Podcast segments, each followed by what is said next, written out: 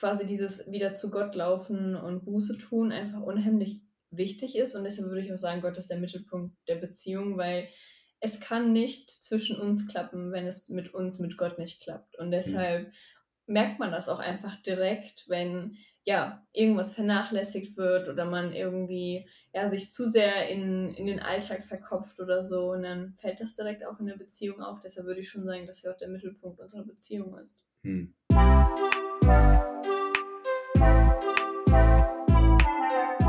Hallöchen und willkommen zum Podcast Belief. Mein Name ist Fabienne und ich nehme dich mit auf eine spannende Reise rund um das Thema Glauben, Bibel und Jesus.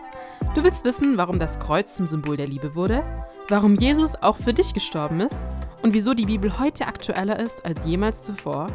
Dann spitz deine Ohren, denn Glauben ist viel mehr als nur Ja und Amen.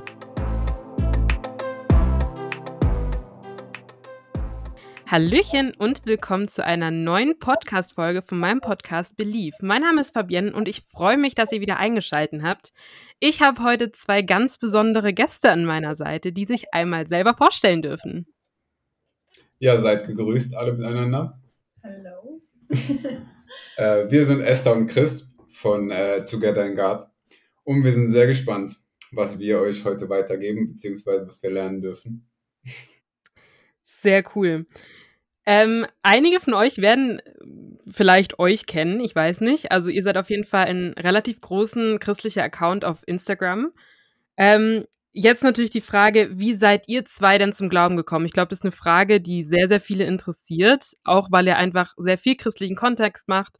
Ähm, genau, wollt ihr da einfach mal kurz erzählen? Ja, gerne, Esther, beginn gerne. Erzähl uns. Also, ähm, ich habe vor mittlerweile drei, vier, nee, vor vier Jahren habe ich mit Christian zusammen Abitur gemacht. Und ähm, so zum Ende des Abiturs hin ähm, habe ich mich in den Christian verknallt. Und der Christian hat mich mit in die Gemeinde genommen.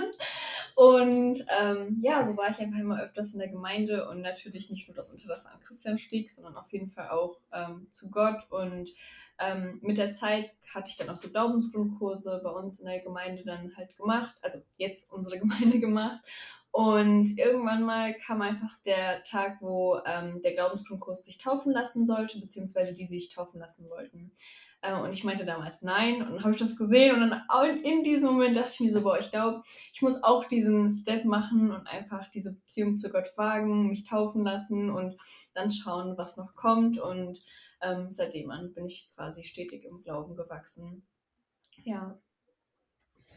Ja, bei mir. Ähm, also wir sind beide halt nicht christlich groß geworden, also unabhängig voneinander. Wir kannten uns vorher nicht, aber ähm, ja, bei mir war das halt so, dass ich äh, als Kind, also so als Elfjähriger ungefähr, ähm, habe ich eine Einladung bekommen auf eine Kinderfreizeit von unserer jetzigen Gemeinde, äh, von jemandem, den ich so über zwei, drei, vier Ecken kannte. Ähm, ja, und das war damals ein Urlaub oder beziehungsweise ein Sommer, wo wir nicht in den Urlaub gefahren sind. Das heißt, meine Eltern haben mich so ein bisschen äh, versucht zu überreden, da mitzufahren. Und das war so mein erster Kontakt, so als Kind mit so ein paar anderen Kindern ähm, auf so einer äh, halt Kinderfreizeit der Gemeinde. Und von da an bin ich halt öfter mit in die Gemeinde gegangen, habe da die ganzen Kinderstunden und äh, beziehungsweise die Jungschau und so durchgemacht. Ja, und bin halt quasi so als Kind mit, äh, mit der Gemeinde in Kontakt gekommen und je älter ich wurde, desto nicht unbedingt immer fester im Glauben wurde ich, aber so, es hat seine, seine, seinen Prozess genommen und dann irgendwann mit so 15, 16, 17, ähm, da habe ich dann so die bewusste Entscheidung für Gott getroffen. Und äh, seitdem, ja, sind wir in der Gemeinde. Sehr, sehr cool. Ich finde es irgendwie ein bisschen erstaunt oder erstaunlich, weil als ich angefangen habe mit dem Glauben, das war auch erst vor vier, fünf Jahren ungefähr, hab, bin ich auf euren Account gestoßen irgendwann mal und dachte mir so, okay, krass, ihr müsst so mega krass schon im Glauben drin gewesen sein, so von Kind auf. Und ich finde es sehr erstaunlich, das jetzt zu hören, dass ihr auch nicht christlich aufgewachsen seid. Ja, tatsächlich. Wir haben mit dem Account angefangen, da war ich, glaube ich, nicht mal sieben Monate oder so im Glauben. Also das war ganz kurz danach. Ja, Crazy. Stimmt. stimmt. Ja. Aber wir sind auch nicht so ganz theologisch dran gegangen. Das war eher so dieses, oh, lass uns das machen, das kann nicht so schwer sein. Und dann ist es auf einmal so geworden. Ja, ist schon, krass, ist, ist schon eine krasse Entwicklung gewesen. Aber ich glaube, darüber sprechen wir dann später noch ein bisschen detaillierter. genau, da wollte ich gerade drauf eingehen, und zwar auf euren Account. Wie kommt man auf so eine Idee, einen Account zu starten mit christlichem Kontext? Weil also, wenn ich jetzt an mich denke, wenn ich in der Schule gesagt habe: „Okay, ich bin Christin“, kamen öfter blöde Blicke, blöde Sprüche, ähm, die einfach für mich nicht einfach waren und dann auch noch einen Account zu starten, wo es eben um christlichen Glauben geht in einer modernen Instagram-Welt, sage ich mal. Wie seid ihr auf diese Idee gekommen? Ja, also in erster Linie ging es eigentlich eher um äh, die Lösung eines Problems, das wir hatten. ähm, ja, das Ding ist halt, also Esther hat halt erzählt, also wir, wir, haben den Account gestartet so, da war Esther noch nicht lange im Glauben und unsere Beziehung war auch noch nicht unbedingt lange. Ähm, und ja, das Problem ist, wir dachten, also wir haben uns schon so als Christen gesehen, aber das Problem, das wir hatten, ist, dass wir sehr selten die Bibel gelesen haben. Also die Bibel war kein Bestandteil unserer Beziehung. Ähm, aber das sollte sie eigentlich sein. Und das haben wir so für uns halt auch erkannt und auf jeden Fall auch mit diesem Problem eine Zeit lang gekämpft, äh, weil wir halt einfach wussten, keine Ahnung, ich wusste nicht, wie man geistlich führt, Esther hatte keine Ahnung, was sie machen soll. Wir beide waren demotiviert, wenn wir den anderen gesehen haben in Bezug auf, die, auf das Bibellesen so. Ja, und das war halt alles nicht so, nicht so ganz gesund tatsächlich. Also es war wirklich ein Problem. Und wir haben uns halt schon irgendwie vor der Frage, äh, vor, vor die Frage gestellt, was wir jetzt tun sollen. Und ja, dann war das halt damals so, dass wir, ähm, also wie, wie das alles so gekommen ist, es war halt damals, äh, Esther war in London, Esther hat zu der Zeit in London gelebt und ich habe sie dort besucht. Und äh, das war über, also von 2017 auf 2018 um Silvester herum. Ähm, ja, und damals hatten wir halt auch so, also über das ganze Thema so gesprochen. Und Esther war so jemand, die die ist halt sehr viel auf Instagram und so unterwegs, so, soziale Medien. Ich halt überhaupt gar nicht so eigentlich. Also eigentlich nicht so mein Territorium, aber das, also das war es das von Anfang an. Ähm, ja, und dann hat sie halt, während ich, während ich in London war, hat sie halt gefragt, ey, es gibt Leute, die äh, starten so eine, so eine Challenge, wo die halt in einem Monat ein Bibelbuch lesen. Und dann meinte sie, guck mal, lass uns das doch einfach, einfach auch probieren, wäre doch cool. Und so dann hat sie mir das halt so ein bisschen gut geredet, weil an sich war ich nicht so überzeugt. ähm, ja, und dann ging das halt echt innerhalb von so ein paar Tagen. Das waren so drei, vier Tage in London. Das war dann okay, keine Ahnung, 1. Januar, lass uns einfach versuchen und irgendwie machen. Ähm, und uns damit halt selber so diese, diese Aufgabe halt setzen, dran zu bleiben. Weil klar, am Anfang war das echt nur so für uns, wir dachte eigentlich nicht, dass Leute das lesen, aber es war quasi so ein bisschen dieser Schritt, wenn du schon in die Öffentlichkeit gehst und sagst, du liest was, so dann liest du halt auch. Und dann war das so ein bisschen der Start, wo wir gesagt haben, okay, jetzt müssen wir quasi an uns arbeiten und jeden Tag irgendwie ein Kapitel lesen und irgendwas dazu schreiben. Und das war so der erste Schritt, um das Problem unserer Beziehung zu lösen. Und ich wow. glaube, so damals schon wie auch heute, hat uns Gott quasi von Anfang an diese Angst genommen, dass wir überhaupt zu jemandem sprechen. Also ich habe gar nicht dieses Gefühl, dieses, okay, wenn ich jetzt gerade eine Story mache, dann sehen das so 3000 Menschen oder wie viel das auch mal sind, sondern ich denke mir einfach nur, ich mache jetzt eine Story von meinem Handy und ermutige ein paar Menschen, die ich nicht kenne und das alles wirkt so fern und. Wir, also ich kenne das gar nicht, dieses in der Schule sein und den Glauben irgendwie so anzacken mit den Menschen, dass man blöde Blicke bekommt oder so. Ich weiß nicht, ob ich da einfach zu selbstbewusst bin oder zu, zu ignorant für diese Kommentare, aber wir haben das mhm. gar nicht. Wir werden das öfters gefragt und ich glaube einfach, dass man Gott da danken kann, dass wir da quasi verschont wurden und da sehr, sehr naiv rangegangen sind und gar nicht darauf geachtet haben, so was denken die Menschen oder was könnte man sagen, welche Nachrichten könnten wir bekommen, sondern es war dieses, wir machen es und es kann ja nur gut werden irgendwie. Ja. Sehr coole Einstellung auf jeden Fall. Hat sich euer Ziel mit dem Account im Laufe der Zeit geändert? Also, ihr habt ja immer mehr Follower dazu bekommen. Hat sich das jetzt irgendwie in einer gewissen Art und Weise verändert? Ähm, ja, nicht unbedingt verändert, aber es sind auf jeden Fall ein paar Dinge dazugekommen. Also in erster Linie, also wir haben halt angefangen, um an unserer Beziehung zu arbeiten. Wir haben, wollten halt ein Problem, das wir hatten, lösen. Und je mehr Leute dazu kamen, desto mehr kam halt einfach auch, also so, wir wurden, desto mehr wurden wir halt so ein bisschen in die Richtung auch, ja, gedrückt äh, was wir aber sehr dankbar angenommen haben, dass wir halt auch einfach andere Menschen in ihrem geistlichen Leben irgendwie begleiten können.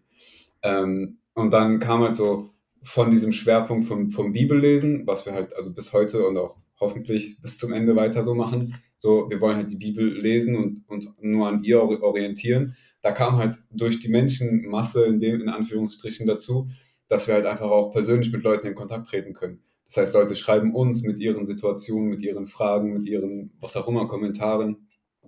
Und äh, dementsprechend wurde so ein bisschen, ja, kam so ein zweites Ziel in de, oder in Anführungsstrichen Ziel dazu. So auf der einen Seite halt unsere persönliche Prägung durch das Wort Gottes und auf der anderen Seite halt die, das, das Prägen der anderen, das Begleiten der anderen und so halt irgendwie auch so dieses, da, ähm, die Verbindung aufbauen zu anderen Leuten und damit halt irgendwie so eine Anlaufstelle zu sein. Mhm. Richtig cool auf jeden Fall. Ich habe mit verschiedenen Leuten drüber geredet, die jetzt eben auch gerade frisch im Glauben sind, sage ich einfach mal.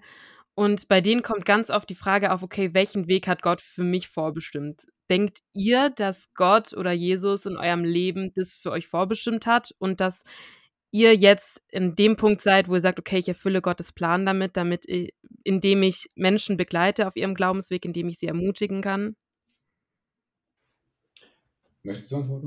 Mm, kann ich gerne. also ich denke, die Frage ist nicht mit so einem klaren Ja oder Nein zu beantworten. Ich denke, jede paar Monate blickt man so zurück und man denkt sich so, ach, das ist das, was Gott von mir wollte. Und so hat er mich also gebraucht. Und mittendrin denkt man sich einfach nur so dieses, manchmal, man hat einfach so ein anderes Bild gehabt von dem, wie es sein wird, was Gottes Plan sein wird. Und dann läuft es komplett unterschiedlich. Und ich glaube, es ist weniger so dieses, in die Zukunft schauen und philosophieren, so dieses, was kann Gott machen, sondern quasi einfach loszulegen. Und in dem Moment, wenn man anfängt zu zweifeln, zu sagen, okay, das ist wahrscheinlich Gottes Plan und jetzt gucke ich auf ihn. Und das ist so das, was ich beantworten würde. Ich bin nicht zum Glauben gekommen und dachte mir, okay, in sechs Monaten werden wir diesen Instagram-Account machen und er wird voll durch die Decke schießen und werden da voll diszipliniert sein und voll gemeinsam in Gott wachsen einfach. Sondern man hat einfach versucht, man hat sich nichts dabei gedacht, wirklich voll kindlich sind wir da rangegangen. Und Gott hat das einfach gebraucht. Und ich denke, dass Gott uns diese Werkzeuge des Evangeliums einfach schon gegeben hat und wir jetzt einfach durch den Heiligen Geist befähigt sind, diese Werkzeuge zu gebrauchen. Und Gott kann aus allem etwas machen, das zu seiner Ehre ist. Und wir müssen einfach nur ja, im Gebet darum bitten und uns wird aufgetan. Ja, das Ding ist, ich glaube halt auch, dass, also so, selbst wenn es nicht der Weg Gottes für uns ist, ich glaube, dass wir auf jeden Fall nicht gegen ihn arbeiten. Mhm. Und das ist so, also das ist schon etwas, was uns so beschäftigt. Und ich glaube halt einfach auch, dass, also, oder kein Mensch hat die Macht, eine so falsche Entscheidung zu treffen, dass Gott nichts mehr daraus machen kann. Ja. Das heißt, also deshalb so das, was halt Esther sagt, so am Ende des Tages sind wir eigentlich, also ich bin schon so ein verkopfter Typ, aber an sich sitzen wir nicht da und denken uns so, was, so, was müssten wir jetzt machen, was sollten wir jetzt machen. Wir haben halt so einen Plan, wir haben Ideen, wir haben sehr viele Ideen und dann versuchen wir es so. Ne? Wir, wir versuchen irgendwas umzusetzen und gucken, wie es kommt, wie, wie, was, was macht das mit uns äh, was macht das mit unserer Beziehung zu Gott? Und dann, ja, Gott, Gott, Gott führt das halt einfach irgendwie so in, so in, in einige, weil ich weiß, wir haben uns in einige Richtungen entwickelt, wo es dann am Ende nicht mehr weiterging, bei anderen haben wir uns eben festgehalten. Und unser, unser Ziel ist quasi einfach nur so dieses, ja, so dieses Bild, das manche Prediger vielleicht auch manchmal verwenden, so, dass nur ein, äh, dass Gott nur ein fahrendes Auto lenken kann. So, wir gehen einfach und Gott lenkt und hoffentlich in die richtige Richtung und hoffentlich sind wir dabei, unsere Beziehung mit ihm so aufrechtzuerhalten, dass wir uns nicht irgendwie selbst belügen oder so. Sehr cool. Ihr habt ja in euren Instagram Stories, äh, vor allem früher hatte ich das Gefühl, sehr viel über eure Beziehung gesprochen. Ihr seid auch mittlerweile verheiratet und das ist auch so ein bisschen der Titel des, äh, der Folge hier, ähm, nämlich Beziehungen, christliche Beziehungen. Ganz kurz zu eurer Geschichte. Wir haben vorhin da schon ein bisschen drüber geredet. Wie habt ihr zwei euch denn konkret kennengelernt? Ja, wir, wir haben uns halt in der Schule kennengelernt. So, wir haben zusammen Abi gemacht, beziehungsweise Esther kam halt in den letzten drei Jahren. Also ich war von Anfang an auf der Schule, Esther kam dann später dazu. Und ähm, ja, die ersten, eigentlich so, die, also von den drei Jahren hatten wir zweieinhalb Jahre gefühlt gar nichts miteinander zu tun, so wir kannten uns nur. Ähm, wir waren aber im gleichen Spanischkurs. Und damals war das so, dass wir als Kurs nach, äh, nach Barcelona geflogen sind. Da waren wir da irgendwie ein paar Tage. Und das war so die Reise, wo, ähm, wo Esther und ich uns halt kennengelernt haben, wo wir ein bisschen mehr Zeit zusammen verbracht haben. Und ja, so das war so der Kontakt und oder das war so der Ursprung, warum wir dann überhaupt in Kontakt gekommen sind. Ja, und dann war, ging das halt ein bisschen länger, dass äh, ich Esther halt auch mit in die Gemeinde genommen habe, dass Esther andere Leute aus meinem Umkreis kennengelernt hat und dass wir so Zeit verbracht haben und so. Ja, und dann äh, lief das so. Romantiker hat gesprochen. Ja, ohne Witz, wenn du, wenn du eine lang, wenn, weißt du, das ist so wie, wenn du mich fragst, dann erzähle ich meine Sachen, so diese vier, fünf Punkte. Und wenn du Esther fragst, könnt ihr morgen hier noch sitzen. So. Das stimmt. Hast du eine andere Sicht darauf, wie ihr euch kennengelernt habt? Ja. Nein, weil, also ich hatte Christian, also ich hatte schon auf Christian äh, vorher ein Auge geworfen, das muss man sagen, aber nicht so krass. Und halt nach dieser Barcelona-Fahrt, da wurde ich zum größten Fangirl von Christian überhaupt bis heute, bis an den heutigen Tag. Ich, ich finde seine Art so anders als meine und ich fand das damals schon so cool und dachte mir so, wenn ich irgendwann mal einen Ehemann haben sollte, dann auf jeden Fall soll wie Christian. Und ähm, keine Ahnung, dann wusste er das lange Zeit lang nicht und ähm, unsere Interessen haben sich so getroffen, weil ich ohnehin auch viel über den Glauben wissen wollte, schon vorher, durch so ein paar Ereignisse.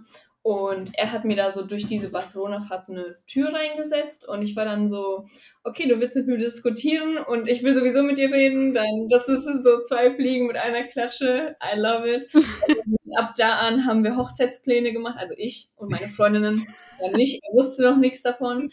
Aber dann so ein Jahr später fast hat er dann auch von seinem Glück erfahren. Ne, also er hat den ersten Schritt gemacht, keine Sorge.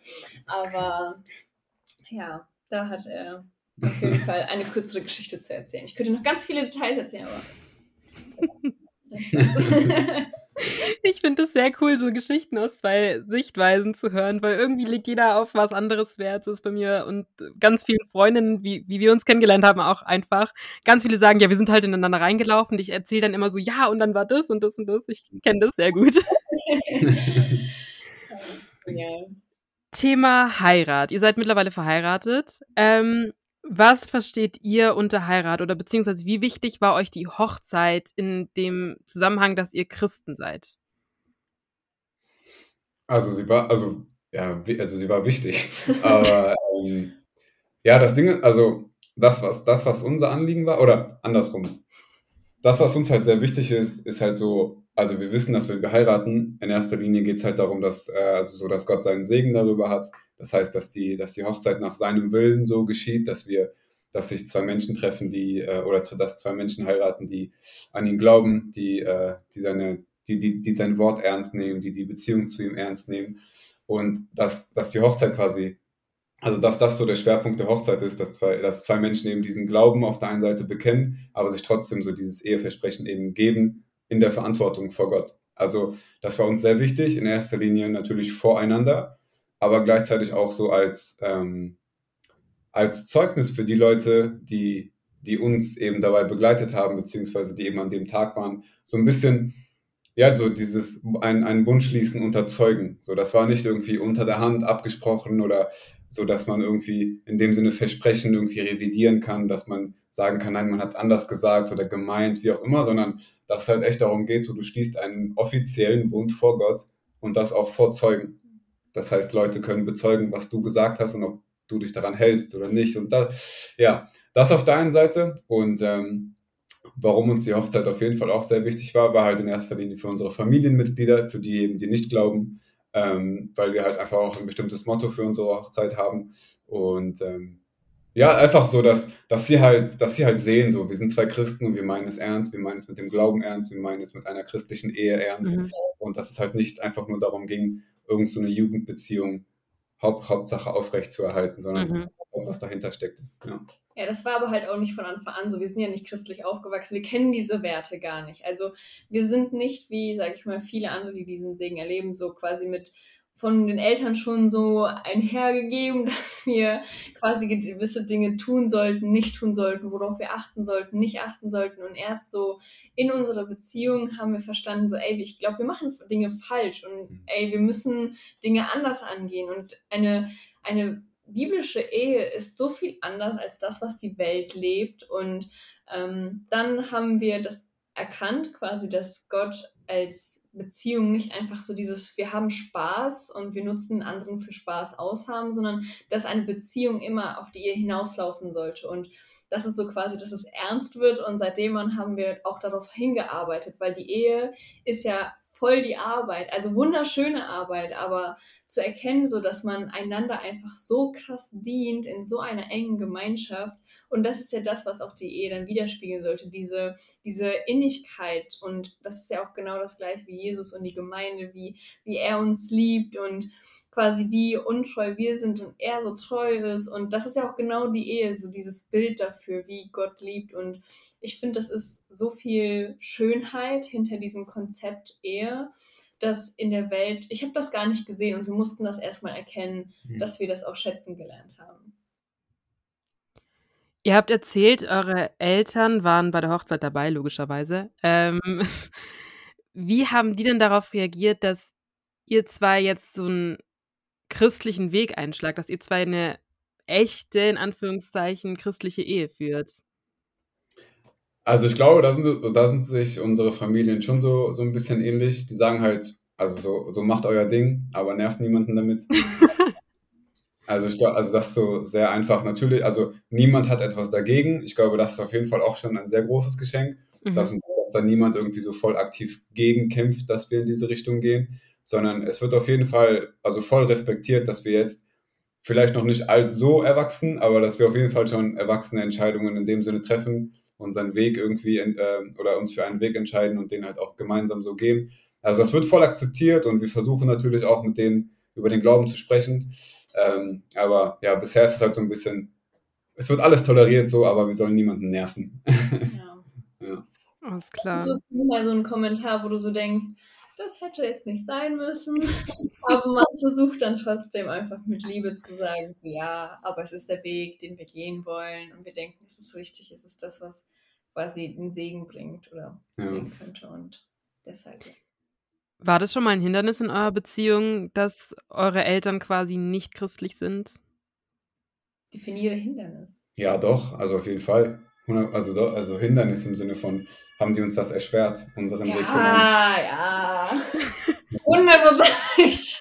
ja, also, also, erschwert, also erschwert klingt halt auch direkt so voll negativ. Ne? Am Ende weiß ich, dass ähm, viele, viele Zweifel einfach auch mit, mit Sorge zu tun hatten, mit mhm. Tun hatten, weil sie halt, weißt du, wenn wir sagen, ich weiß zum Beispiel, also so, also um das Prinzip zu verdeutlichen, als ich gesagt habe, ich möchte mich taufen lassen, in meiner Gemeinde, das war halt direkt so, so voll die Alarmglocken mit irgend, irgendwas mit Sekte. Mhm. Das heißt, sie, sie, haben, sie, haben, sie haben meinen Weg in dem Sinne schon erschwert, aber nicht um mir zu schaden, sondern aus Angst, weil sie selber keine Ahnung haben, worauf ich mich da einlasse. So. Mhm. Ja, das heißt, also in erster Linie war halt gerade das Thema so Hochzeit und Zusammenziehen und so. Und das war, das war schon ein krasses Hindernis, weil man, oder man mir auf jeden Fall so ein bisschen ja, so in Anführungsstrichen so das reale Leben vor Augen, vor Augen halten wollte, so, ey, das ist voll schwer und willst du das wirklich und so und so jung und willst du nicht erstmal das machen und das. Ja, das hat schon auf jeden Fall für einige Diskussionen so gesorgt. Also ich bin niemandem irgendwie voll böse. Mhm. Natürlich, man, manchmal regt man sich so voll im Inneren auf, weil man sich denkt, ey, mit christlichen Eltern wäre das irgendwo einfacher gewesen. Mhm. Aber ich bin, also ich bin voll dankbar für die Art und Weise, wie ich groß geworden bin, für die Familie, die ich habe, weil ich 100% davon überzeugt bin, so dass Gott auch damit seinen Plan hat. Ähm, aber klar, so dadurch, dass man unterschiedliche Ziele verfolgt, hat man sich das ein oder andere Mal schon im Weg gestanden. Ja, aber es ist echt nie so böse Absicht gewesen, sondern einfach mhm. nur eigene Prägung und dass man dann selbstverständlicherweise das auch den Kindern Klar. Gott in einer Beziehung, also jetzt nicht unbedingt in einer romantischen Beziehung, sondern einfach allgemein in einer Beziehung. Wie wichtig oder wie groß ist die Rolle Gottes in eurem Leben, in eurer Beziehung? Also wenn ich für mich sprechen kann, dann glaube ich oftmals viel zu klein. Also sie sollte größer sein. Ähm, ja, weil mit Gott halt irgendwie alles, alles schon, schon, nah, schon, also es hat halt schon einen anderen Stellenwert, so wenn, wenn, Gott, wenn Gott Teil der Beziehung ist, wenn Gott der Mittelpunkt der Beziehung ist, weil ich glaube, also ich weiß von mir, dass ich in der Beziehung zu Esther voll schnell egoistisch werde und Situationen nur aus meinem Blickwinkel sehe oder selbst wenn ich nur intuitiv auf irgendwas reagiere, so ich reagiere immer immer aus immer so aus dem eigenen Ego heraus und ich glaube, das ist so eine Sache, also da ist Gott sehr, sehr wichtig und da vernachlässige ich das zu oft, weil ich halt immer so der Meinung bin, so, ich weiß schon, wie es funktioniert. Ich weiß, wie, wie ich eine Ehe zu führen habe, eine Beziehung. Ich weiß, wie ich den richtigen Alltag zu leben habe, wie ich ein gutes Vorbild sein kann, wie ich alles richtig machen kann. So. Aber das ist halt am Ende nicht so. Mhm. Und ich glaube, ich halte, ich halte viel zu lange daran fest, dass ich gut genug bin. Und äh, ich erkenne viel zu spät, dass, also dass, dass es eigentlich darum geht, dass Gott eben mich gerade erkennen lässt, wo bin ich egoistisch, dass Gott mir in erster Linie diese Fehler auch vergibt und dass er mir auch die Fähigkeit schenkt, ähm, in Situationen anders zu handeln, als es meine Natur von mir fordert. So. Ja, ich glaube, das wären so ein paar Gedanken. Ja. Ja, also ich denke, vor allem in der Ehe merkt man einfach immer wieder, dass ähm, quasi dieses wieder zu Gott laufen und Buße tun einfach unheimlich wichtig ist. Und deshalb würde ich auch sagen, Gott ist der Mittelpunkt der Beziehung, weil es kann nicht zwischen uns klappen, wenn es mit uns, mit Gott nicht klappt. Und deshalb mhm. merkt man das auch einfach direkt, wenn ja irgendwas vernachlässigt wird oder man irgendwie ja sich zu sehr in, in den Alltag verkopft oder so. Und dann fällt das direkt auch in der Beziehung auf. Deshalb würde ich schon sagen, dass er auch der Mittelpunkt unserer Beziehung ist. Mhm. Okay, sehr cool auf jeden Fall. Ihr habt ja quasi eine Beziehung zueinander und in dieser, innerhalb dieser Beziehung eine Beziehung zu Gott, aber auch jeder für euch individuell eine Beziehung zu Gott. Was würdet ihr sagen? Was hättet ihr ohne Gottes Hilfe nicht geschafft in eurer Beziehung? Gibt es da irgendwas, wo ihr ein Beispiel nennen könnt? Ähm, ich würde auf jeden Fall sagen, vergeben. Also immer wieder aufs Neue. Also ich will jetzt nicht so, so sagen, dass ich die größte Wohltäterin bin, ohne irgendwelche Sachen die so Dreck am Stecken hat, hier auf keinen Fall. Aber ich weiß, dass ich so von Grund auf, und ich würde auch sagen, Christian, wir beide sehr stolze Menschen sind und wir so sehr darauf beharren, ähm, dass wir Recht haben und dass, wenn uns Unrecht zugefügt wird, wir das nicht nachtragen, aber auf jeden Fall so quasi mit Konsequenzen hinterhergehen. Und ich denke, eine Sache, die mir einfach einfach nur durch Gott allein möglich geworden ist, einfach zu vergeben. Immer mhm. wieder. Also ich rede jetzt nicht von Riesensachen, aber auch so kleine Sachen, die mich in meinem kleinen Esther-Herzen einfach kränken, die Christian gar nicht so meint oder so. Das sind die kleinen Sachen, aber auch die großen Sachen. Und ähm, ja, ich denke nicht, dass das ohne Gott möglich wäre. Die Vergebung auf jeden Fall. Ja, bei mir, also bei mir ist es ähnlich. Also bei mir geht es, also oder das Thema, das mir jetzt so als erstes einfällt. Natürlich gibt es noch ein paar andere, aber also es, bei mir ging es schon so um das Vergeben, aber so dieses, mh, hm, mir fällt das sehr schwer, das in Worte zu fassen. Ich habe schon die ganze Zeit überlegt, wie ich das sage. Ähm, ich glaube, mir ging, also es, es hat gesagt, wir sind sehr stolze Menschen und es stimmt, also es stimmt 100 Prozent, ich kann das von mir auf jeden Fall sagen. Ich glaube, das, wo, das, was ich, oder so, wo ich sagen würde, da bin ich richtig in Gott gewachsen und ich glaube, ohne Gott hätte ich das nicht geschafft das war halt so, also so das, das letzte Jahr über grundsätzlich. Ähm, es gab so verschiedene Phasen, aber eine Phase, das weiß ich, da, da bin ich an so einen Punkt gekommen, wo, wo, ich, wo ich den Gedanken, wo ich das, wo ich dachte, ich bin zu schlimm. Weißt du, mir sind Leute früher mit diesen Gedanken gekommen und ich habe die nicht verstanden. Ich dachte mhm. mir, hey, warum glaubst du, du bist so schlimm? Gott ist immer viel größer. Aber als ich in dieser Situation war, ich war so verkopft und ich wollte, ich wollte gewisse, gewisse ja, Sünden oder ge gewisse Fehler in so in meinem Herzen nicht loslassen. Und ich weiß, dass, ich, dass mich das komplett zerstört hat. Und ich musste erst durch so einen, durch einen sehr intensiven Prozess gehen, um, um, um zu verstehen, also um, um zu verstehen, ja, ich, das ist so schwer zu beschreiben. ja, um so, um zu, um zu verstehen, dass, dass, dass es an sich keine Grenze gibt, so die, die Gott nicht überschreiten kann. Dass mhm. es also dass Gott immer größer sein wird und dass, ähm, dass wir deshalb auch ruhig sein können, so, weil ich weiß, dass dadurch, dass ich mir selber ein paar Dinge nicht vergeben wollte, dass ich so ein bisschen auf der Suche danach war, mich, mich selber teilweise irgendwie voll so zu bestrafen oder mich selber irgendwie voll so lahmzulegen, weil ich mir dachte, so, ich muss das jetzt tun, ich muss diese Strafe für mich überne übernehmen, ich, ich darf nicht glücklich sein, ich darf mich nicht in Gott freuen. Und ich habe mich so voll darin gefangen gefühlt. Und ich glaube, Gott, also Gott ist der Einzige, der mir das so hätte auftun können, dass es nicht so ist. So, dass, also er hat mir wirklich gezeigt, so wie groß seine Gnade ist und dass da dadurch ist voll viel Ruhe in mein Leben eingekehrt und ich glaube, dass das hätte ich aus mir heraus nicht geschafft. Das Einzige, was ich aus mir heraus geschafft hätte, ist so einfach zu akzeptieren, so ja, du bist halt nicht perfekt, akzeptiere deine Fehler, aber das, das hat mich nicht in Ruhe gelassen. So. Ich mhm. glaube, das ist viel zu wenig und ja, Gott hat mich da auf jeden Fall sehr stark begleitet. Sehr krass auf jeden Fall. Ähm, mir fällt immer wieder auf, dass wenn ich gerade in der Jugendarbeit tätig bin, dass Kinder und Jugendliche, meistens Jugendliche, zu mir kommen und sagen, hey, ich habe jemanden kennengelernt, der nicht Christ ist. Was tue ich? Was sagt ihr dazu? Funktioniert eine Partnerschaft zwischen einem Christ und einem Atheist, einem Menschen, der sich noch nicht entscheiden kann? Es gibt ja 30.000 verschiedene Möglichkeiten von Agnostiker und Atheist. Was sagt ihr dazu?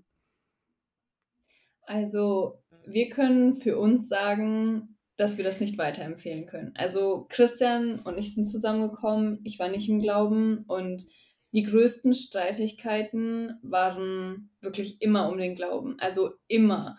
Und es waren, selbst als ich im Glauben war, einfach so große Unterschiede. Und ich weiß nicht, dadurch, dass er quasi mit mir zusammengekommen ist und ich erst dann im Glauben gewachsen bin, war das einfach, wir waren nicht gleich irgendwie und wir mussten uns so krass aufeinander einspielen und ich glaube, das ist einfach etwas gewesen, das Gott für eine Beziehung nicht vorgesehen hat. Ich denke, Gott möchte, dass wir in der Ehe einfach jemanden haben, der mit uns den gleichen Lauf läuft, einfach wirklich das gleiche Ziel hat und nicht, dass wir zu Hause das Missionsfeld haben. Mhm. Wenn, wenn doch das Bild quasi der Ehe für Jesus und die Gemeinde ist, dann, dann, dann passt das einfach nicht, dass wir dann anfangen, unsere Partner zu evangelisieren. Ich denke, dass die Beziehung, die Ehe einfach kein Missionsfeld ist, sondern alles drumherum. Und ich weiß nicht, ich würde jedem raten, es nicht so zu tun. Natürlich, es klappt, aber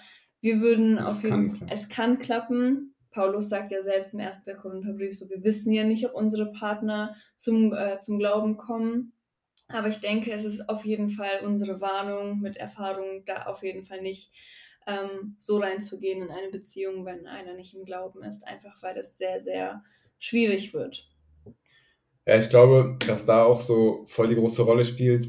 Also, dass wenn, wenn jemand vor der Entscheidung steht, mit einem Nichtchristen zusammenzukommen, also würde ich so ein bisschen, weil, also, weil ich ja mich kenne, also ich würde diese Fragen stellen, weil ich mich kenne. Ich würde halt fragen, so, also so, was, was, was dir in dem Moment halt wichtiger ist, die Beziehung zu dieser Person mhm. oder die Beziehung zu Gott. Weil, also es ist ja nicht böse gemeint und das ist so das, der, der Lauf der Dinge, aber es sind halt meistens, nicht immer, aber meistens halt sehr junge Leute. Sehr junge Leute, die finden irgendeine Person besonders hübsch, besonders cool, voll sympathisch, wie auch immer. Und in erster Linie geht es darum, dieser Person nah zu sein. Und ähm, nicht eben Gott. Und ich glaube, dass wenn man sich dann eben so vor Augen führt, dass natürlich es immer klappen kann und es kann immer, es kann also für Gott ist alles möglich, aber dann muss man sich halt irgendwie so die Frage stellen, möchte ich das Risiko eingehen, dass ich etwas tue, was Gott nicht möchte? So. Und dann, wenn, wenn dir die Beziehung zu Gott wirklich wichtig ist, dann ist dir eigentlich genauso wichtig, dich von der Sünde fernzuhalten.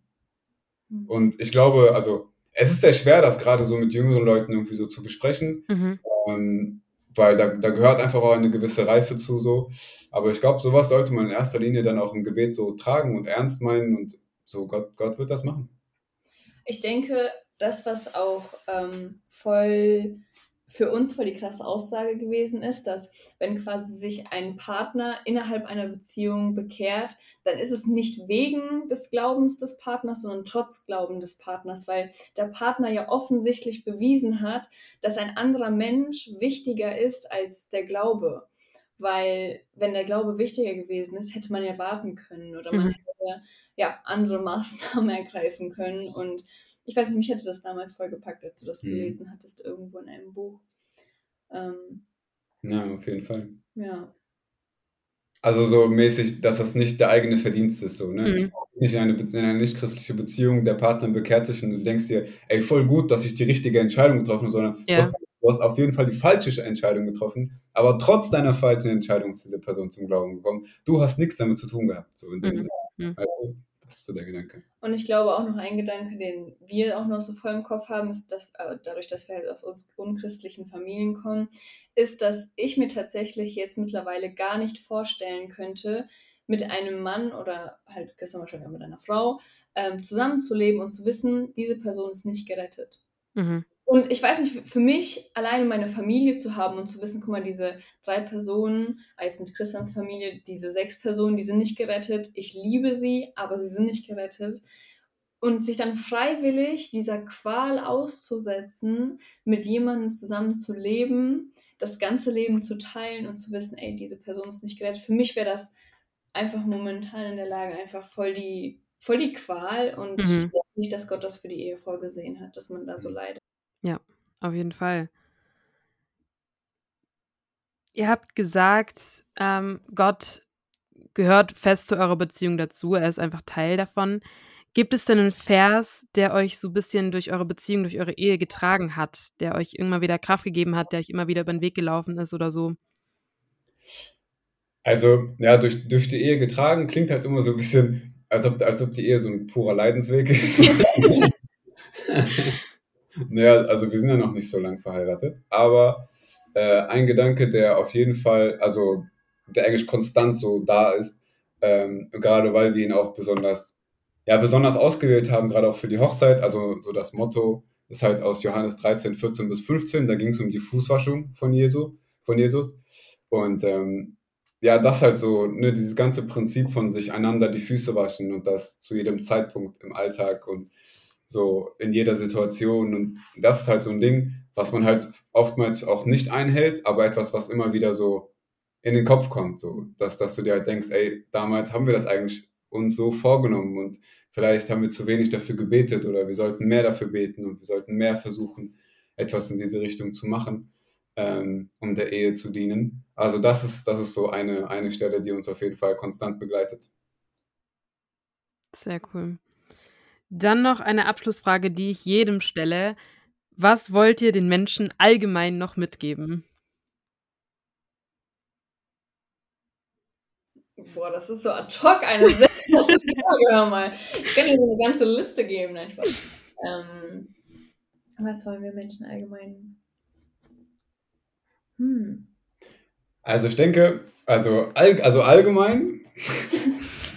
Jesus rettet alleine. Nee, aber ich weiß nicht, also so eine, eine Sache, die für mich einfach also wichtig ist und ähm, ich glaube, da lohnt es sich voll für zu beten, ähm, weil ich glaube, dass es eine Fähigkeit ist, die Gott schenken kann. Ich glaube, es ist sehr wichtig, sich danach auszustrecken, äh, sich selbst reflektieren zu können. Ich glaube, damit gewinnt man sehr viel.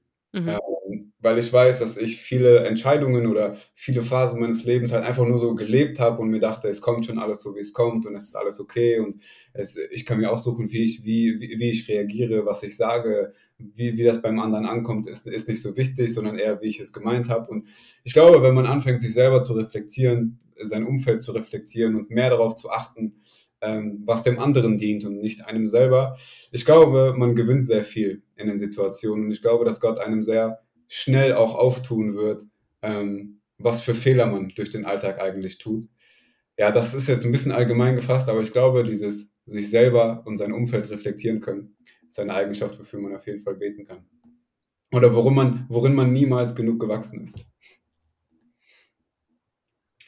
Also, wenn ich jetzt jemandem allgemein was mitgeben könnte, dann denke ich, sucht Gemeinschaft, also sucht authentische Gemeinschaft. Gemeinschaft mit Gott, Gemeinschaft mit Menschen, Geschwistern und ähm, ja, dass man einfach wirklich einander hat. Und ich denke, das ist so, so wichtig, dass wir wirklich dabei auch ehrlich sind und ähm, ja, so können wir Gottes Liebe widerspiegeln und wenn wir zu Gott eine authentische Beziehung haben, dann ist er uns nah und was gibt Schöneres?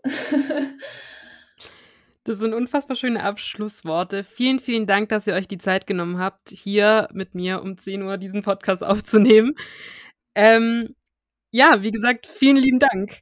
Uns ist das äh, genauso eine Freude, genauso wieder auch eine neue Erfahrung für uns, ähm, sowas zu machen. Echt sehr cool, wir freuen uns voll und äh, vielen Dank auch für deine Vorbereitung, dass du das so gut gemacht hast. Sehr cool. Für wirklich. Dienst hier. Sehr cool. Wir hören uns hoffentlich in zwei Wochen wieder. Ich weiß nicht, wie es mit Umzug und Studium aussieht. Das fängt jetzt nämlich am Freitag, wenn ihr die Podcast-Folge hört, an.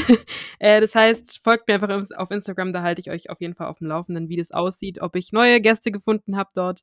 Ähm, und ansonsten hört euch die anderen Folgen an und schaut gerne bei Esther und Chris vorbei auf deren Instagram-Kanal. Und äh, die haben da sehr, sehr viel zu berichten und sehr, sehr viel mitzugeben bei euch. Vielen Dank. Danke dir.